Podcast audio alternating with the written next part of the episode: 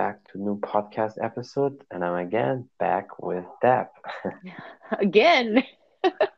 yeah, that's so fast now. The third podcast already. So how are you doing? And yeah, tell us what you experienced. I'm doing well, and I usually I, I don't think I'm ever at a loss for words. Anyone that has taken my classes or knows me that knows that I am pretty pretty game to talk about anything, and um, I think it's relevant for me to talk about um, dating with kids after divorce um, in a yeah. pandemic. um because i i went on my first date last night in probably close to a year and um it, and it's funny because when you're online dating for a long time you start to see the same people over and over that pop up and when i was on my date last night a guy that i had never matched with but seen online dating he walked in. So i was on a first date at a restaurant okay. outside outside social distancing all that stuff. And um and this guy that i recognized from online dating walked by with a date. And he recognized me and it was hilarious because it's like he couldn't have stared any harder and he almost walked into a pole and i was started laughing i i told my the guy that i was with i was like that guy's online dating too so I think, I think because I like to have fun wherever I go, and the guy that I, I went out with last night is the same way, and we had a good time, and we were laughing, and we were there for like five hours. Um, I think we went like kind of annoyed this these other people because they ended up. Well, I mean, they left. I don't well, think they're five, five hours. Five hours is definitely a lot. It, it, it is, but like when you when you find when you find people that you can talk to, yeah, we were in the same seats like at this outdoor at this restaurant outside for five hours and it was just one of those perfect times where there, our waitress was really friendly and i like to engage with like the wait staff yeah, because that's cool. well you're probably right. If i would be with you we, we probably could also hang there five hours. You're right yeah. Well i mean i think when you when you anybody that can talk on multiple levels and different and different um, subjects um, yeah. you know i'm used to teaching fitness classes where I have to talk for an hour and I'm the only one talking. You know what I mean? So then you have someone else that has a brain that can respond.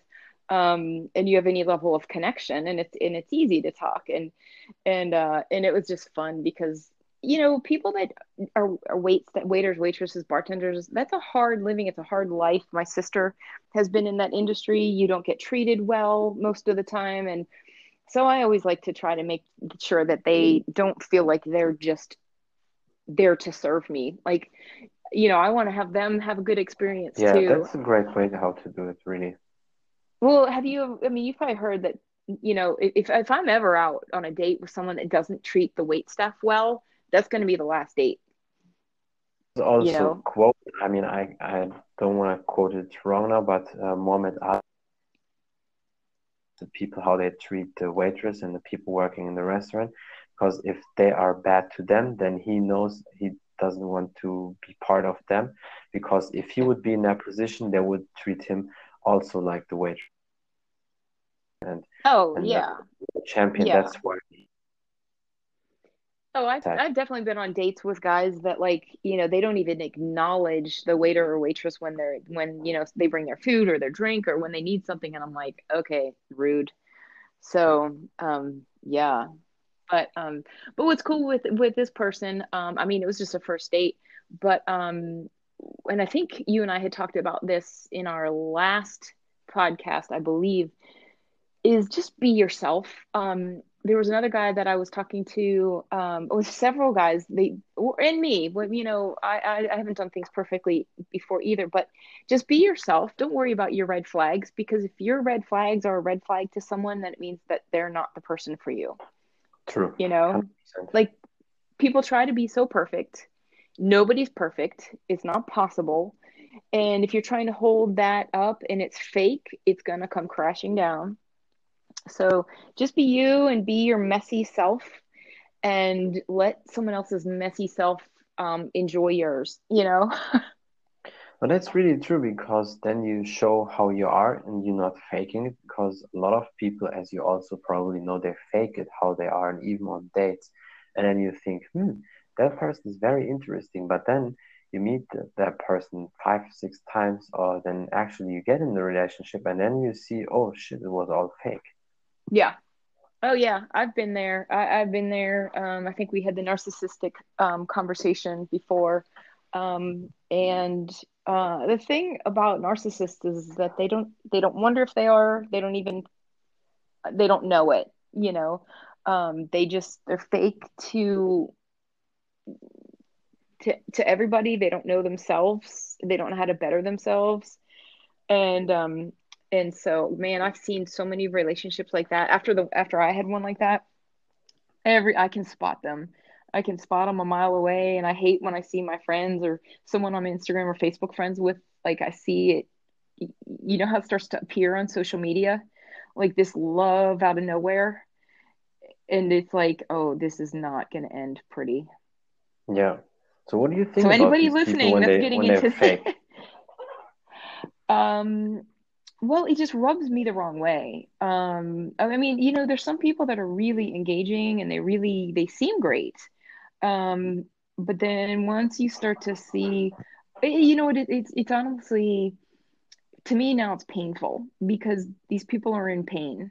Um, they if you're trying to be something that you're not, it's because you're not happy with how, who and how you are. You know? Yeah. So, um, you know, I'm on such a, growth path. Um, you have to be accountable for yourself and not pointing fingers at anybody else. Uh, for anything that happens to you bad, you can ex- you can take credit for the good, but you also have to take credit for the bad. And um, so I really just I um, I'm really into int- attracting people that are into self growth these days because that's so what I'm interested in and helping people who want to you know get stronger like with I want to help I want to help coach people that they want to be happier. They just they're not they don't know how to. They're not either they're not living right. They're not behaving right. They're you know they're not uh, moving right. Um so you know people that are inter- are not interested in self growth they're not going to be people that I want to spend my time with or coach because yeah, you can't coach people that think yeah exactly. Yeah. You, and and the they're they're not going to be a good client because they they think that they're perfect and they can't yeah they can't get so better people who are not coachable and then you see it in all sorts of businesses you see it with certain athletes because they do what you said they think they're so perfect and they don't need anybody but actually yeah. they need most but you then it's just waste of time but it just it makes you angry because you it's like you fight against them all the time when you when you want to help or coach them. Well yes but a, but a coaching tip for you is letting that make you angry that's giving your power away. You know you can only be responsible for you and a person that isn't into self-growth that doesn't want help we we have to let them go and let them come to the awareness yeah. when they come to it. you know what i mean i give people a one chance because if i see it's not coachable that's it. Waste of time. But yeah but what we have to do is be willing to just you know acknowledge it for what it is and yes. know that they're not ready yet. You know what i mean? Like and i've been uh, trust me tw- 10 20 years ago i was very, very headstrong, very higher energy than I am now, but just out of control energy. Yes, and um, that, that would throw the hands of people. would you say? I said back then you probably would. I would throw what? you would throw some hands. So that means you would punch some people. oh no, no, I'm I've never been into violence. Now I can't say that if someone hit me, I wouldn't hit them back. Now, yeah, um, I, have got self control, um, but you know I would I would defend myself. Um, yeah. But I, I, I, for the most part, would never be the first person to throw a punch. I would rather walk away. Yeah, that's, that's always the best one. I think probably yeah. um, people would respect you, uh, especially women. They probably would uh, wouldn't think about um, fighting you because I think you're pretty tall for a woman, right? How tall are you? Five eight, five nine? I'm five seven. Oh, okay, yeah, but still for a woman, pretty. Um, well, I mean, it's not like I'm a. I mean, I'm not that large of a person. um, but uh, yeah, but I'm quick. I'm feisty, so Yeah, you know, good. I'm scrappy. That's good. Yeah, but uh, let's get back quick to uh, the dating after divorce, or as you um, said, it's your first one in over a year. How did that feel, and how, um, yeah, did that just uh, go for you? How does it feel um, to date um, after divorce and after over a year? I mean, I think it's definitely special, right? After a very long time. It's it's weird, and, and I mean, I'm not even going to go any further than it was one date. I think not. I think I know from my experience. Too many people want to be in a relationship just to say that they have a boyfriend Yeah, girlfriend because it quick. completes them. Yeah, like I'm okay by myself. I'm only looking for someone that makes me better and that we have a good time together, and that's it. So, I if anyone is listening and feels like, oh, I need to be in a relationship or I'm alone, um, I think I started saying that. Uh, there I was talking to a guy and he was like, "Yeah, I I went on two dates and we didn't connect and and I'm bored." And I'm like, "Okay, well, first of all, there's I've never been bored in my life. Like maybe as a teenager for a few minutes, but Yeah, there's too much to do in this world. There's too much to learn. There's too much to do as a parent, um, as a, you know, living in a four bedroom townhouse with a dog and having kids coming and going. That's enough. But then on top of all that I'm doing and learning, um, and, and trying to do, uh, I, I can't even imagine ever being bored. Like I'm never bored. same, same. If you're an adult, or at least from 18 on, there shouldn't be any more I am bored, um, unless you wait on an airport for too many hours and you don't have anything to do. Other than that, there shouldn't be anything to be bored.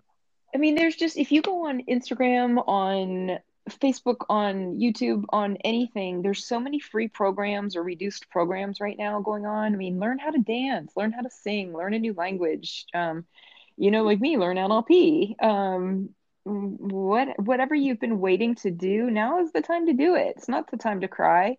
You know, Yeah, it's time to create the life you want. And um, you know, I've been doing that actively now for the over the last year. And um, you know, the pandemic hasn't changed too much for me. I mean, it did stop two of my jobs um, where I was earning income, but you know, it, it sometimes when it's the whole when one door closes, another one opens, or a window opens, or whatever. Even if a crack opens, um, you know, keep your eyes open for something else to appear in your life. And the same thing goes for dating um you know i think when we're alone or we're not connecting with people we're not connected with ourselves and we're not we shouldn't force dating because dating isn't going to make you happy you make true. you happy and then you find someone that they're happy as well you know find people that are at the same place so um yeah Yeah, exactly. post People should fix themselves first. Fix yourself first.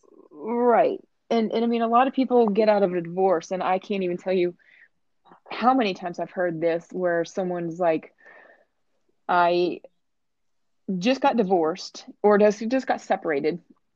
I'm ready to date because I've been alone for a long time and our marriage was over before it was over.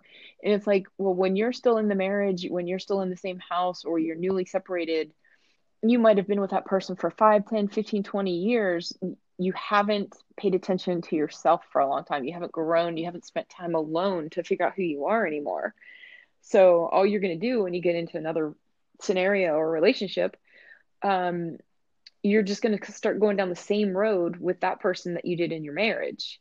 So, um, you know, it's it's people that date, break up, date, break up, date, break up. Well, you're going to get the same results, you know, because you're doing So the same true. thing. So, did you hear my question earlier? Um, are you familiar with Krav Maga? Yeah, sure. Um, Krav Maga is very good for self-defense. I mean, it depends on the school. There's some bullshit out there for sure, but if you go to the military Krav Maga, that's very effective. Yeah, I'm hoping to um uh, with this person that I met who train he trains military. I'm not I don't I'm not saying it's Krav Maga, but you know, as a as a female with daughters, I'm very interested in learning self-defense skills because, you know, I like to think that I'm tough and all that stuff, but Yeah. I'm I'm still um, you know, Yeah, I mean, I have my limitations. A guy my size is probably going to be a lot stronger than me. sure. I like that you bring that topic up because I think it's very important that we address that now. first of all, self-defense, in my opinion, there's no discussion. It's a must. You should have it as a habit. Yeah.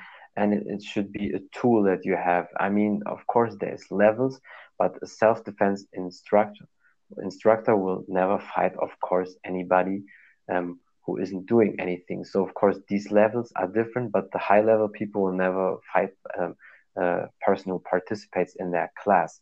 So, but if you have a certain level of self defense, it's always important because self defense also means you defend yourself quick and then you get out. It yeah. doesn't mean you stay in the position like in the ring or octagon and you dance around and then you wait until the person gets up. No, self defense means means quick attack quick defense, and then you get out. Get out, yeah. And, and especially for self defense, it's important to learn to hit certain targets groin area, ears, the throat, eyes, all that that works. Why? Because you can't toughen that up. You can't train that. You can't train your groin. You can't toughen your groin up. You can't uh, toughen your eyes. That's why these areas is important. And I, I like that you that you want to learn these skills because you're right. Um, if somebody is just as tall as you, and even if he weighs the same like you, but probably will be stronger.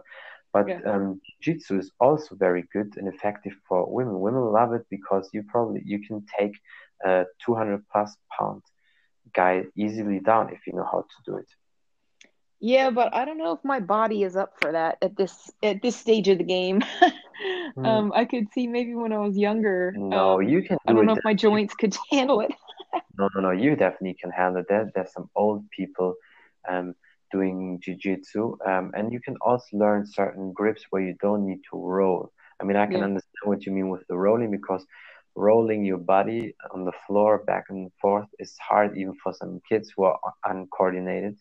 Yeah. Um, certain things you definitely can learn. Uh, for example, a takedown when you just take the legs down, it's easy if somebody shows you that, you will learn it very quick. So it's I like that you want to learn how to defend yourself.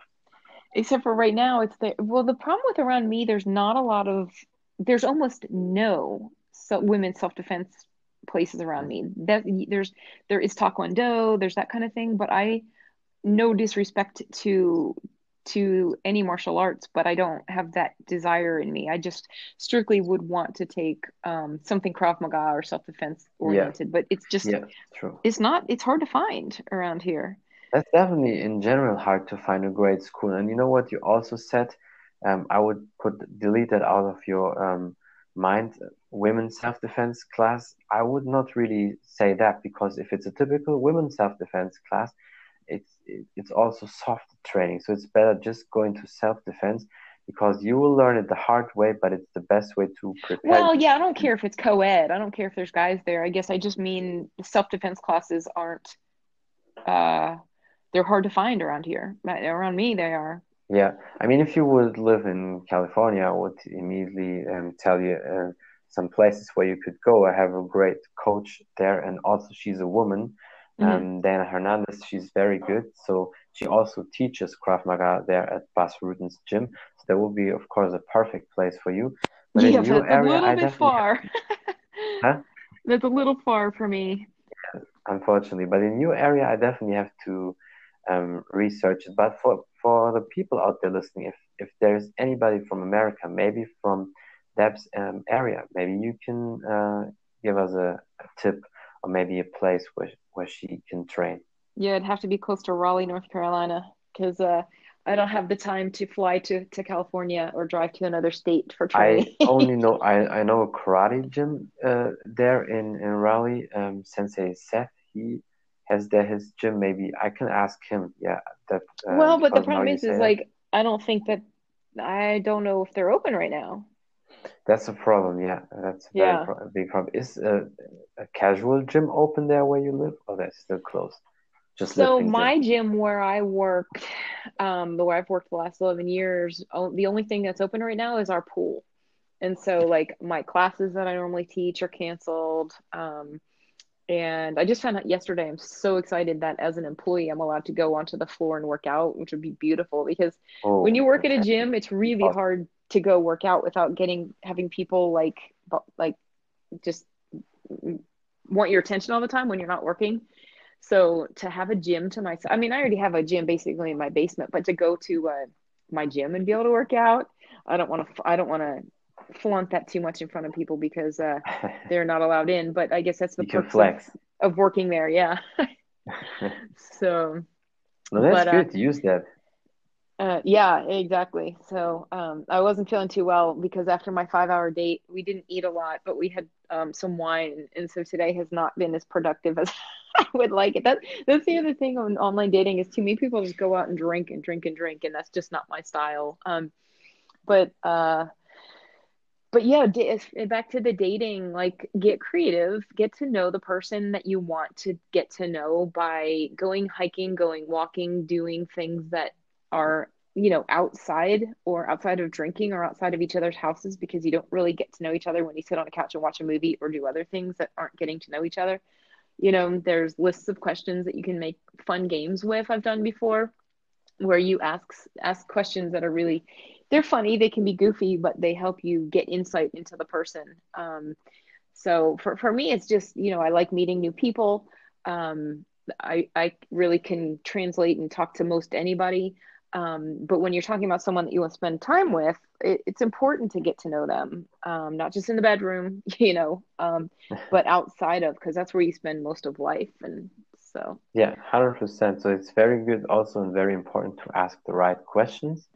Because yeah. I think a lot of people in general these days, they don't even know how to ask questions. And now people will say, huh, huh it's funny, it's easy to ask questions yeah and no. A lot of people ask the standard questions: How old are you? How tall are you?